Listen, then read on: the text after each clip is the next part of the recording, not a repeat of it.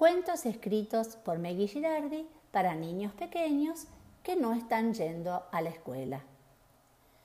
¿Sabés que cuando yo era como vos, había una bruja que se llamaba Cachabacha?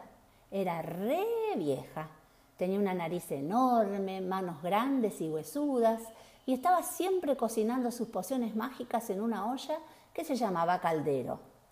Cuando me pediste que te cuente un cuento sobre la bruja Cachabacha, me di cuenta de que era la misma bruja que yo conocía cuando era chiquita. La empecé a buscar en internet y vi que viaja todo el día con su escoba voladora.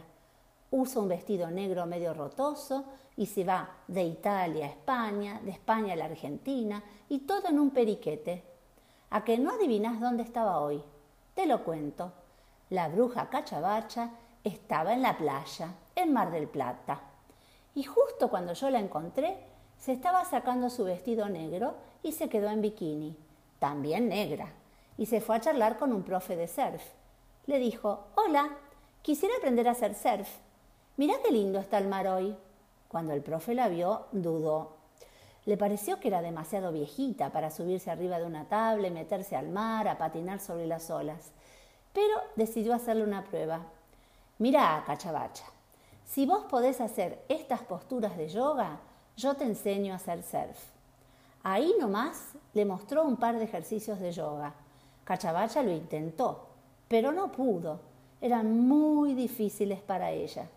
El profe le dijo, creo que mejor aprende otra cosa. ¿No estás lista para el surf? Cachabacha se enojó muchísimo y tomó su escoba. ¿Vos crees que quiso hacer algo de magia o algún truco? No, empezó a correr al profe para pegarle con su escoba. Y así salieron los dos disparando por la playa hasta que pasaron bien cerca de la casilla del bañero. Allí, Cachabacha dejó de correr e hizo silencio, porque se escuchaba un sonido hermoso. Debajo de la casilla del bañero había un joven que se llamaba Loco Loco tocando la guitarra y cantando Manuelita.